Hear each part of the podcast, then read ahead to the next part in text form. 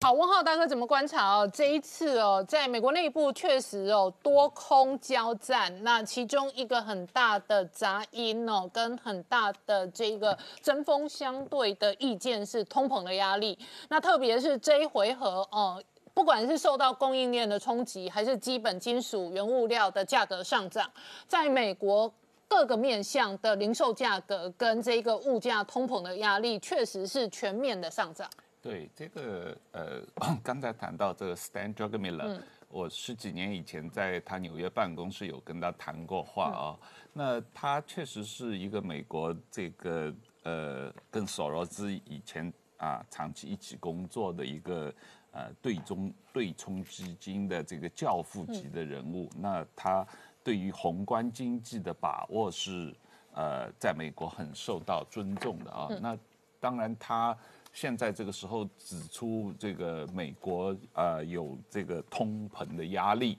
然后美元这个呃美联储放水放的过多，然后美元的地位受到影响，资产泡沫随时可能破灭，这种啊警讯，我我觉得作为他这样地位的人出来讲的话，当然应该引起大家的普遍重视啊。那我我从从这个市场现在的这个表现来看。确实是这样，就是说，第一，你股市这一段时间，美国的股市，我说的是表现的这么好，呃，那现在呃涨得最多的纳斯达克呃费半就开始提前开始调整，对啊，那这个道琼斯它涨得比较少，相对比较慢的，它一直在创新高，那现在也开始调整，那这个东西都是谁涨得多的都。跌的也会多嘛啊，这是一个正常的情况。那但是问题是，第二一个就是说，基本上的问题就是大家整个市场对于通货膨胀的预期发生了比较大的变化。嗯，越来越多的人相信，嗯，这个是一个结构性的通货膨胀，而不是一个短期的像 Fed。认为的这是一个 transitional inflation，那这个意见分歧现在我觉得是一个市场上一个最关键的问题。而在这种情况下，如果如果这个美联储还是坚持这个他们的意见，坚持不采取任何的这个呃呃，或者是升利息，或者是减少这个购美债的这个 QE 的这个额度。啊，不做任何事情的话，那市场对于通货膨胀的担忧就会越来越严重。嗯因为这个是一个市场是一个相对的 dynamic 的一个过程。你你 Fed 做的多了，那市场比较放心了啊。你看这个 Fed 采取行动了，可是 Fed 说，哎，我不采取行动的话，那就市场越来越担忧啊。这是，但是确实现在就碰到了一个什么问题呢？碰到的问题是因为拜登政府采取了很多这种。比较社会主义的政策，他发了很多失业救济，让很多人觉得我在家里领失业救济，我已经可以过活了，我不用去申呃申请工作，因为我申请了工作以后，我交了税以后，我可能拿的钱也不会变多，所以很多人就不去申请工作，所以美国的这个这个失业率，或者是美国的这个呃新的工工作的这个增长，就远远低于大家的预期，就就很多人就。就就不去找工作了啊，那这个就会造成，反而是造成 Fed 它就没法涨利率，它没法减少 QE，那这样就变成一个恶性循环。Fed 就因为看到这些劳动就业的数字就不敢采取行动，那市场对于 Fed 不采取行动就越来越担心。那这样的话，通货膨胀就变成了一种 self-fulfilling 的 process 啊，大家就是越担心这个通胀就反而越高。好，我们稍后回来。老王，我们刚刚看到的是美国前国会议长出来批评拜登政策可能引爆新的通膨压力。那台股今天盘中卖压这么沉重，一方面是疫情的扩大跟恶化，另外一方面呢，确实这一波相对疲弱的是美国为首的科技股。对这个通膨的上升呢，为什么跟股市息息相关啊？大家理解一件事情哦，如果我来投资股市，我来领它的配息，那今天通膨的话都高达，比如说最新的这个纽约。的纽约的联邦银行哦，他们。最新的报告说，未来哦，这个可能会看到三点四个 percent 的通膨，那代表什么意思？我来买股票，我来领配息，如果它不到这个三点四趴，那那我不就是被吞掉了吗？所以很多股票就会因此进行修正啊，这是一个相较这个这跟之前那个十年期公债殖利率的飙升，然后造成高科技股的抛售是一样的道理啦。所以为什么通膨哦，这个最近美股在跌哦，大家众说纷纭，一来有人说哦是因为反映这个非农就这个就业人数实在是太差，好，那又有人说因为通膨率的高升。那事实上，美国现在内部很多人都对这个现在的这个 FED 哦这不作为哦感到有点非常生气了哈，甚至认为说通膨哦已经可能在未来要创下十年新高，一定要有些作为，比如要收回资金。那我们可以用一个指标来判断，这个指标是十年期的美国公债的什么？通膨率。哦，它不是美国公债殖利率哦，它是通膨率，主要是你把十年期美国公债呢殖这个殖利率哦减掉通货膨胀的这个保通货膨胀保值债券哦，就所谓 TIPS 啊这个殖利率哦，你把它相减之后得到的利差，它就可以反映未来哦，反映未来有可能的利率哦，目前的利率水准已经来到二点五三个 percent 哦，二点五三 percent 什么概念？如果你看这张图哦，哎。二点五三个 percent 代表未来十年，二点五三这个 percent 已经是过去将近十年来所要看到的相近前波的高点哦。那代表现在通膨压力大不大？大哈，所以这个是一个比较明确的一个指标。那另外我们来看，为什么造作这样通膨的情况？拜登政府啊，或者是之前的川普政府，这不断的印钞啊，那你可以看到造成什么结果？不断的发支票给民众嘛。所以按照这个这张图啊，这张图是在告诉大家。去年美国人的这个收入啊，有很多啊，一平常的月薪啊，有很多是来三成哦，是来自于什么补助款呐？也就是说。大家靠支票来过活啦，那那那那那那花支票，政府花就是花钱给你过日子啊，对啊，就这样子啊，你当然就不会节省嘛，因为你花政府的嘛，就无感嘛，然后整个就推升了砰砰上来嘛，所以这就是标准的印钞嘛，印钞来救市嘛。那另外来看一件事情哦，我刚才提到美国政美国的内部已经有很多人在反对，包括财经大佬这个索罗斯的好朋友，他也告诉好多斯的战友啊，他也说什么。FED 哦，是这一波资产泡沫的一个始作俑者，它是最佳，它是最大的元凶了。为什么？因为不断的印钞票。他说啊，现在的经济市场已经发生怎样？从来没有这么宽松过，从来没有这么无限量的购债。那长期，而且是长期维持这样的宽松哦，谁都不知道泡沫泡了，泡沫破灭之后会发生什么事了哈。其实很多大佬提出这样的警惕。那我们来看一下美元指数啊，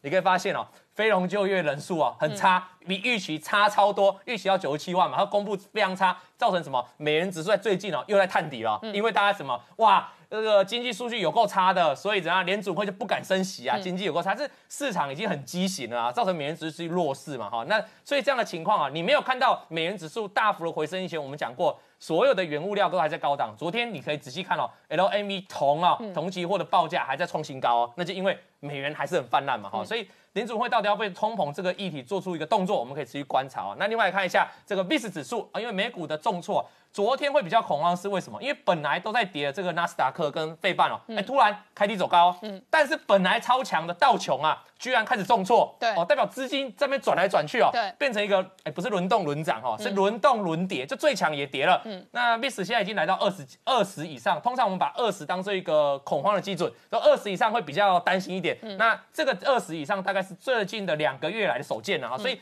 各位观众可以持续观察，VIX 指数如果一直恐慌指数如果在二十以上的话，那是比较危险的一件事情哈。那我们看到这昨天刚才提到，你可以看到科科技股啊，因为跌太深了，跌太深了反弹嘛，就好像这两天入股也都没什么跌嘛，因为他们之前也没怎么涨嘛。可是道琼跌很多，造成了今天台股的沙盘也是主因哦。你可以看道琼过去涨了十四趴，非常强，但昨天一根大长黑啊，那最后收盘是跌四百多点哦。那这么恐慌，道琼当然是我们常认为一些传产股嘛，银行股一些指标性的股票。那也导致我们台股本来过去传长股很强的，今天传长股一起下水了哈。那费半的话，昨天虽然开低走高，但是其实它整个波段从高点也跌了九个 percent。那纳斯达克从最高点跌到最低点也七个 percent 哦，他们都已经领先回档了啦哈。那到底这个资金的转换有没有机会诶重回电子股啊？我觉得你要稍微稍微留意一点啊，因为万一都是大家一起下去的话，对，那就比较不妙嘛哈，因为。就台股的电子股哦，基本上还是要看美国科技股的脸色。对，因为我记得这个前几集，这个汪浩大哥才刚提到，他说如果涨到在金融上涨到传产股了，算是一个末端的循环了嘛。对，结果传道琼还真的给大跌下来哈。那仔细看了过去这些高科技股啦，股科，然后苹果，其实都是跟高档回档，你已经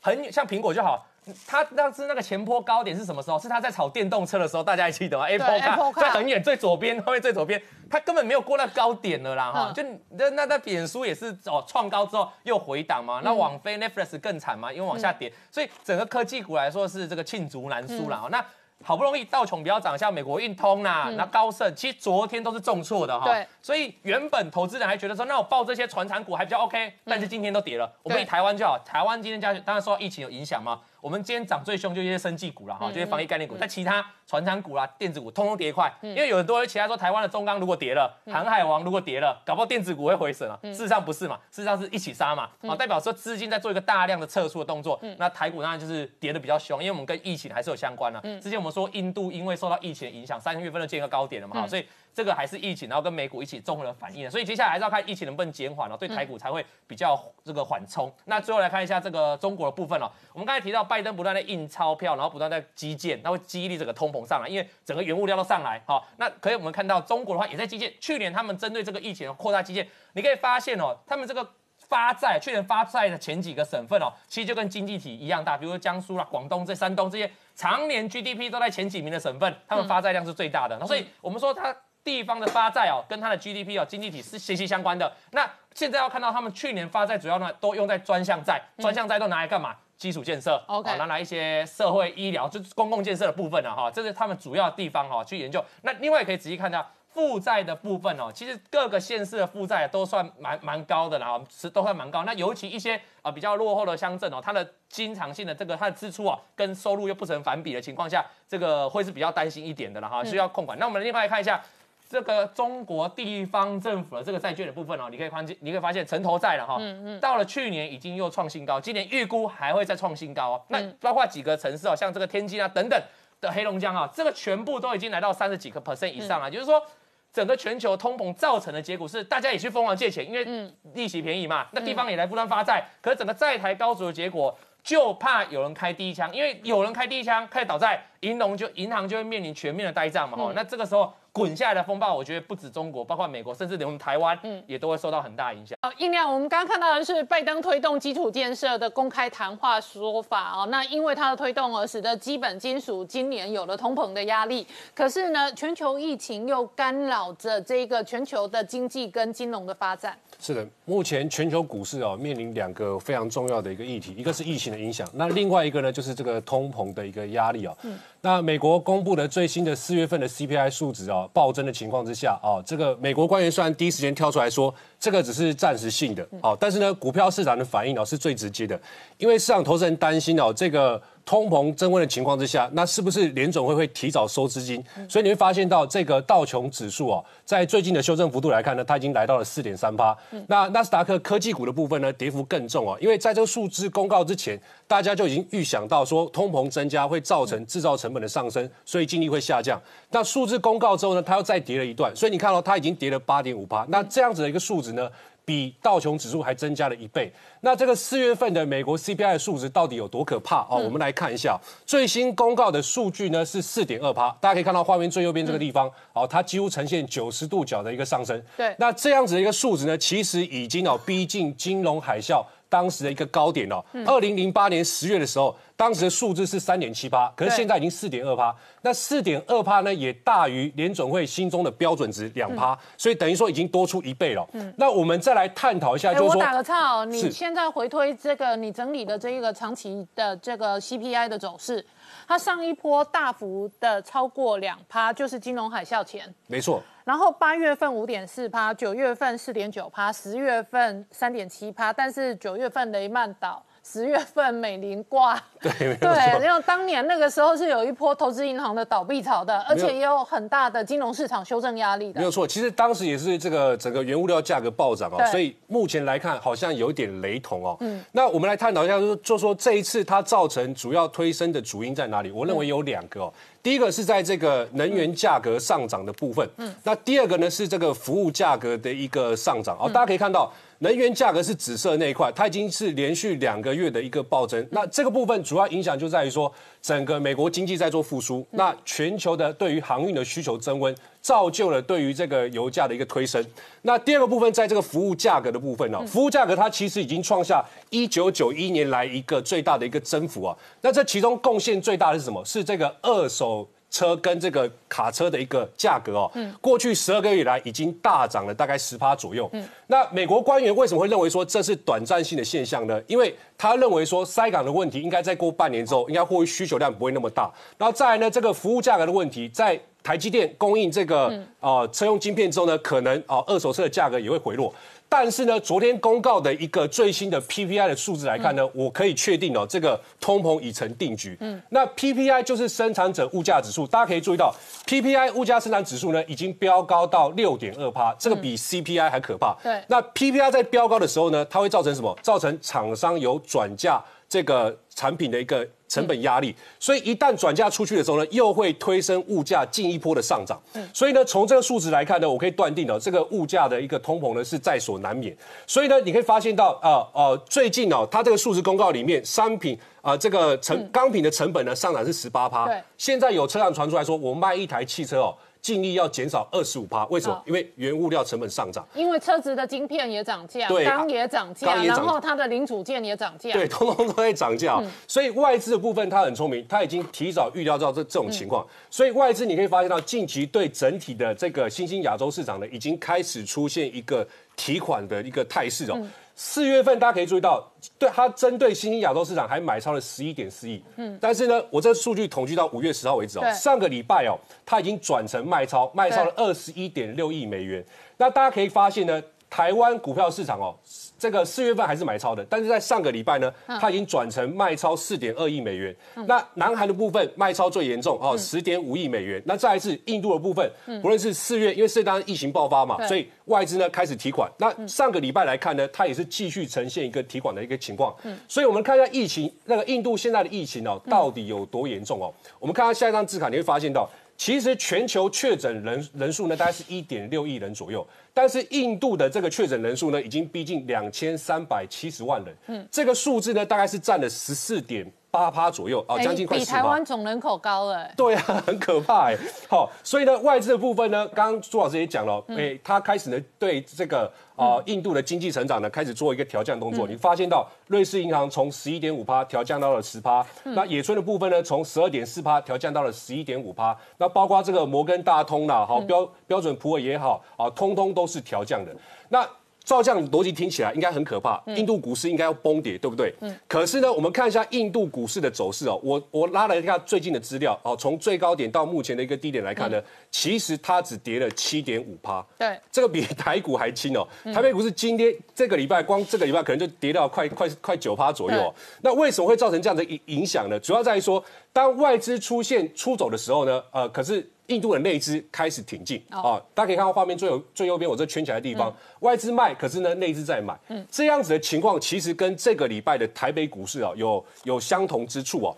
也是说，也就是说外资呢这个礼拜对台北股市持续的做一个卖超，我们看一下外资这个礼拜呢对台北股市持续卖超情况之下呢，台北股市这个礼拜因为疫情的影响跌到了九趴，嗯，可是呢我拉的最高点到目前的低点来看呢，这一波至高点修正下来是十三点三趴，其实。比印度还要来的严重。对，那那好好加在在于说这个内资的部分有持续做个买进，大家可以注意到，这个外资礼拜一是卖了二十四点九亿，但是礼拜二卖了四百二十四亿。嗯，那礼拜三也是卖，礼拜四也是大卖。然后截至到昨天礼拜四也卖一百多亿，对，今天也卖一百多亿。所以这样算一算呢，应该哦大概有八九百亿了。嗯，那好加在于说这个内置的部分呢是持续做一个挺进。那我觉得这个行情接下来能否止稳呢？其实。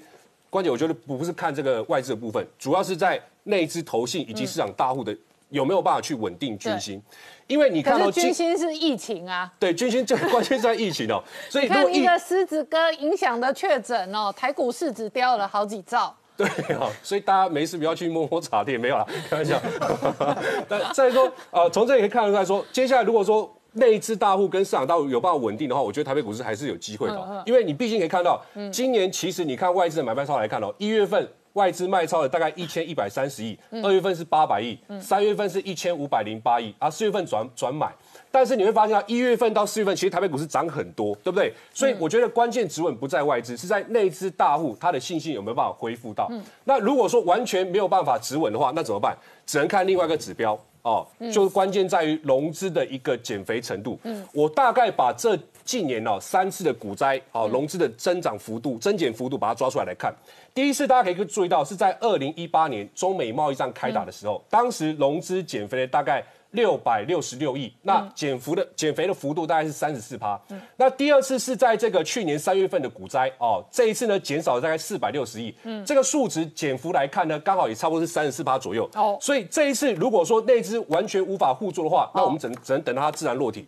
自然落体，我我个人预估了，落体还很久哎，现在才减十多趴。对，现在才减十多趴而已，所以预估了应该还有五百五十七亿。嗯啊，我觉得如果疫情在很快的话，下个礼拜应该很快就就会到了。哎，真的。所以对，所以所以我我的结论是这样子哦，最近因为这个疫情也好，通膨也好，好造成台北股市会有一些震荡。那如果说短线内资没有办法稳定的情况之下，大家还是要特别小心。嗯，那如果说一旦疫情的这个确诊人数降下来了，内资我觉得它是有力道去抵抗外资的通膨卖压。好，因为毕竟今年这个行情。前面来看都是掌控在内资手里，对，所以在此之前，我建议大家台北股市近期的操作就是多看少做。那你要抢短的话，要跟抢银行一样，就是抢到就要赶快跑，不然你钱会被关起来。那汪浩大哥刚刚讲到，昨天晚上美国四月份 CPI 四点二个百分点，华尔街真的吓到了，怎么观察？对，我觉得这个美国 CPI 的数据确实比大家预期的高哦。那华尔街现在吓到的是两方面，一方面是。这个 CPI 的数据比大家预期的高，另外一方面是因为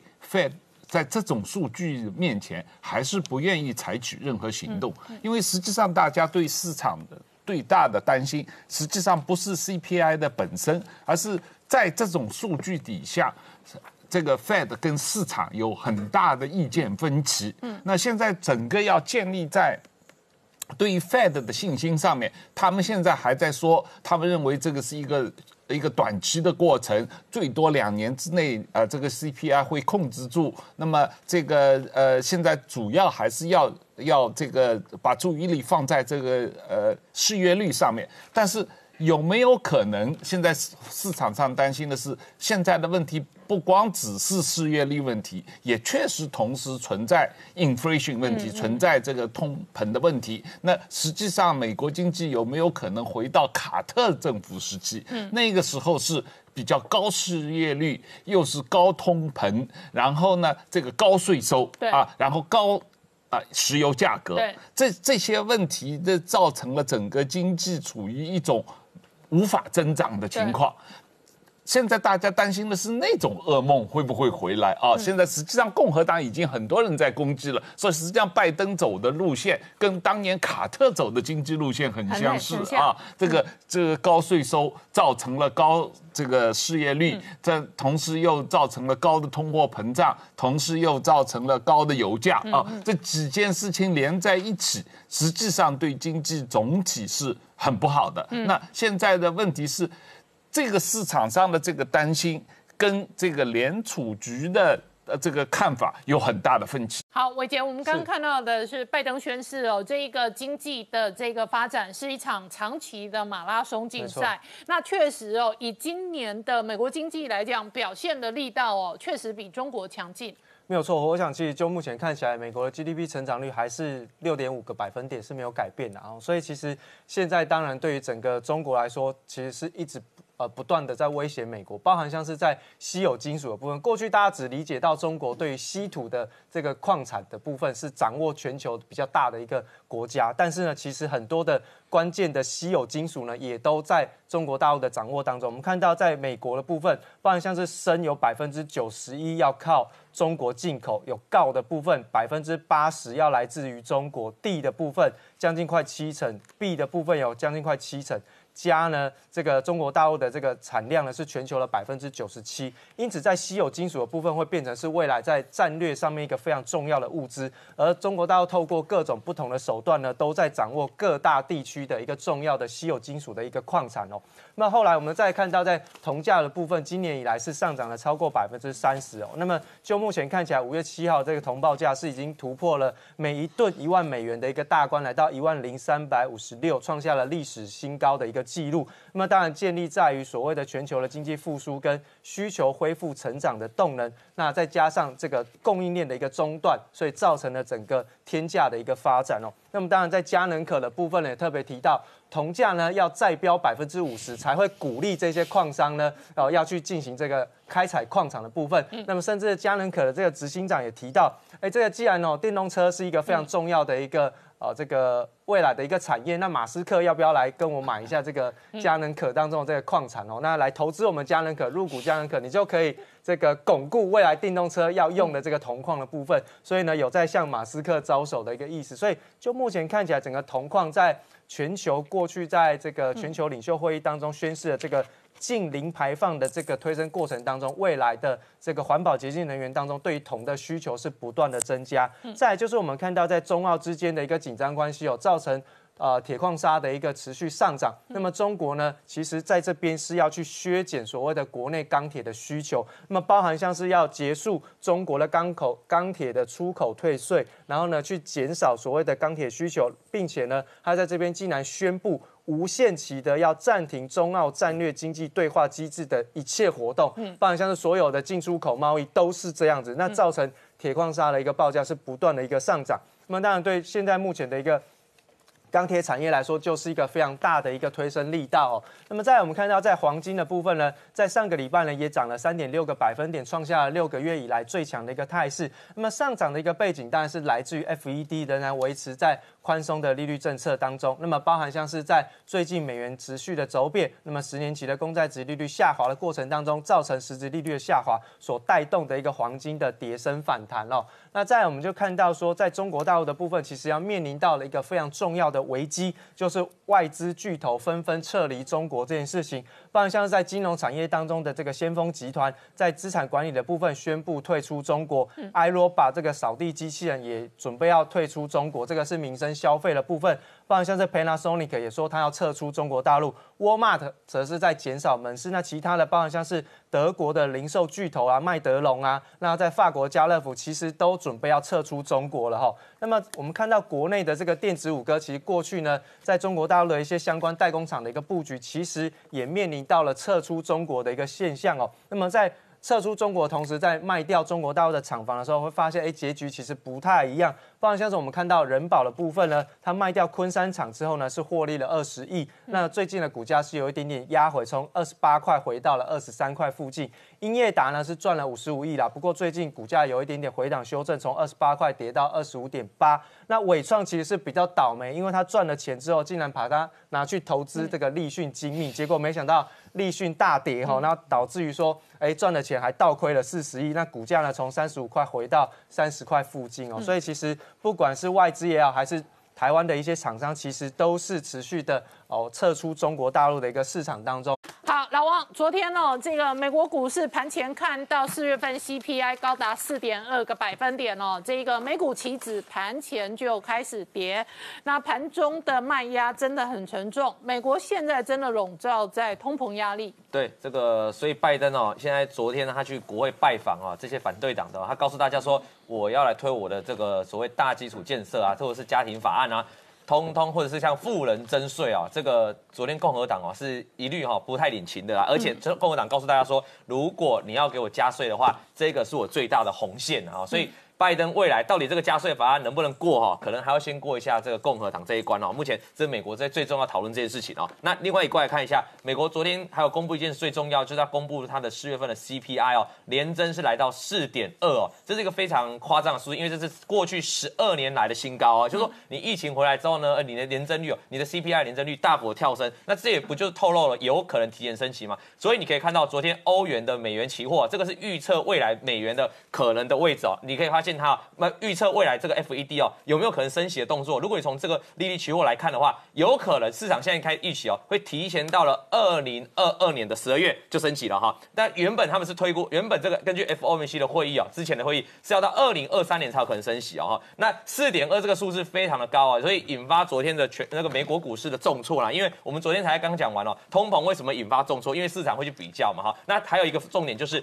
通膨过高的时候，FED 会不得不来做出祭出这个量化，赶快缩减的这个手段哈。那收现金也好，或者是这个减少购债也好。都会对热钱造成冲击了哈。那另外我们看一下啊，这个联总会主席说什么？联总会我联总会的副主席说什么？我们知道联总会本来是没有升息嘛，但联总会的副主席说通膨哦，其实他没有在担心哦，因为他也在回应这个话题哦。他说 CPI 四趴哦，没有不需要太过担心，因为他认为今年通膨啊这个 CPI 就会降下来了。不过他讲了一个重点哦。他比较担心的是什么？比较担心是像刚刚上个上礼拜才公布的非农就业人数啊，哈，所以你可以看到从这个 FED 副主席的讲话，你可以看到是什么？他们其实到现在到昨天公布了 CPI 的四点二帕。他们还是不打算去升息哦，他们反而认为经济没有想象中的好，因为怎样？因为这个非农就业人数非常的差，所以我如果这样子结论的话，我认为那个升息可能也是市场预测了哈，因为如果以这些大头来看，他们并不打算要提前升息，不过通膨的确是创下十二年、十二多年来的新高了哈。那我们看到。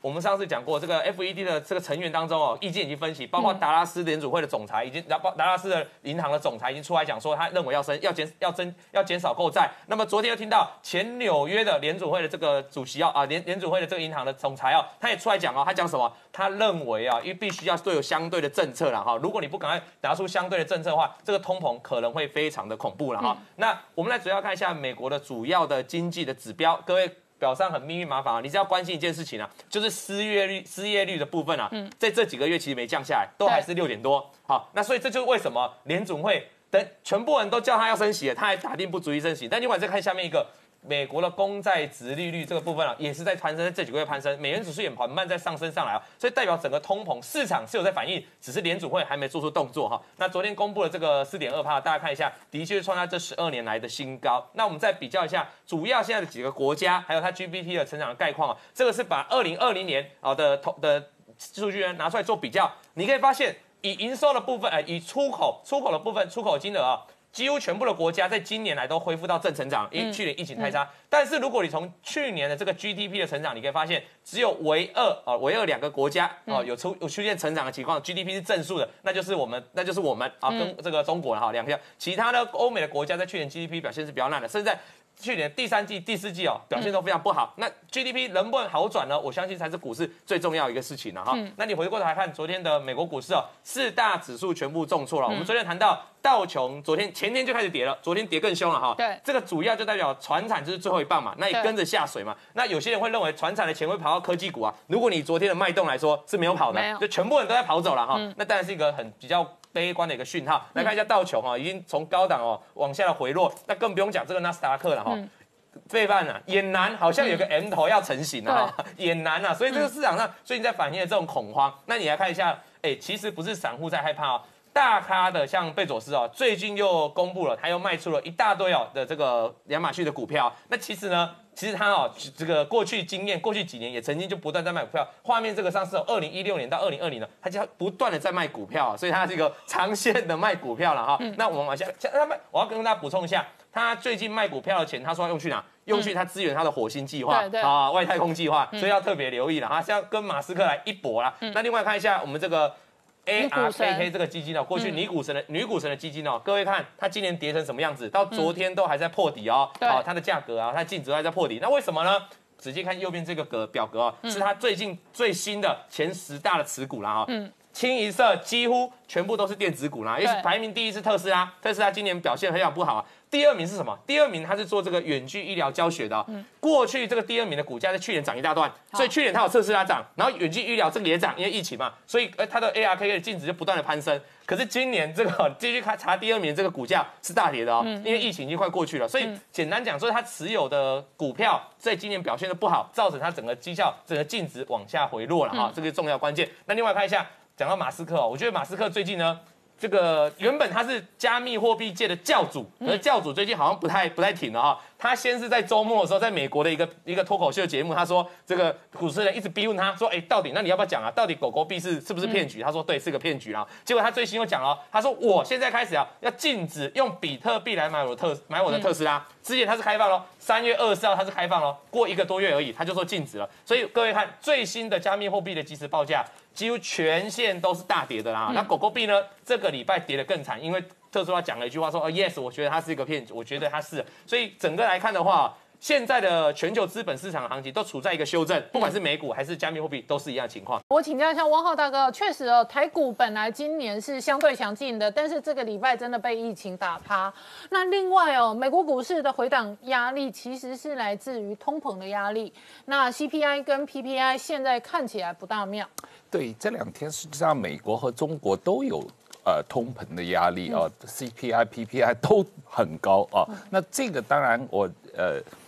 前几天都有讲过，实际上疫情的进展跟经济跟股市是有一个反方向的啊。因为疫情去年因为疫情严重，所以呃这个中世界中央银行大规模放水，所以股市。表现都很好，后半段啊，特别是后半年。那么这个等到今年这个呃美国疫情开始控制了以后，大家就开始担心。这个中央银行要缩水了，所以这个股市就开始有点紧张了啊。那这个所谓 CPI 也好，这个呃 PPI 也好，本质上是去年放水的后果啊。这个你因为放了太多水，然后你的这个供应链又不稳定，你的这个呃生产和供求就不平衡嘛，这个才真正造成了这个呃 CPI 和 PPI 的这个呃。突然之间暴涨，那这个是呃 Federal Reserve 这个联储会现在的主要观点，就是说，因为前一段时间的呃疫情关系所造成的产业链的供求不稳定，所以才造成了我们的通货膨胀，所以我们不需要这么着急的采取行动来涨利息和收缩这个资产负债表。那但是股市越来越多的人不同意这个观点，认为这个。呃，通货膨胀，而且股市赚到钱的人觉得落袋为安，先卖先领。对，但是你如果真的看股市的话，美股也好，纳斯达克也好，甚至台股也好，你刚才讲的，到目前为止，甚至都还不到百分之十的调整。对，那在股市来说，尤其是你这个股市，美股啊和这个台股这。这这过去十二个月涨了这么多的情况下面，百分之十不到的调整不算调整。对，股市这个是小咖啊，这个百分之二十才是真正的调整啊。所以我觉得这个从这个意义上来说，股市有时候可能会看到。呃，联储会不采取行动，而不得不替联储会采取行动，用股市进一步的调整来收缩经济的过热，嗯这个可能性是很大的。好，我们稍后回来。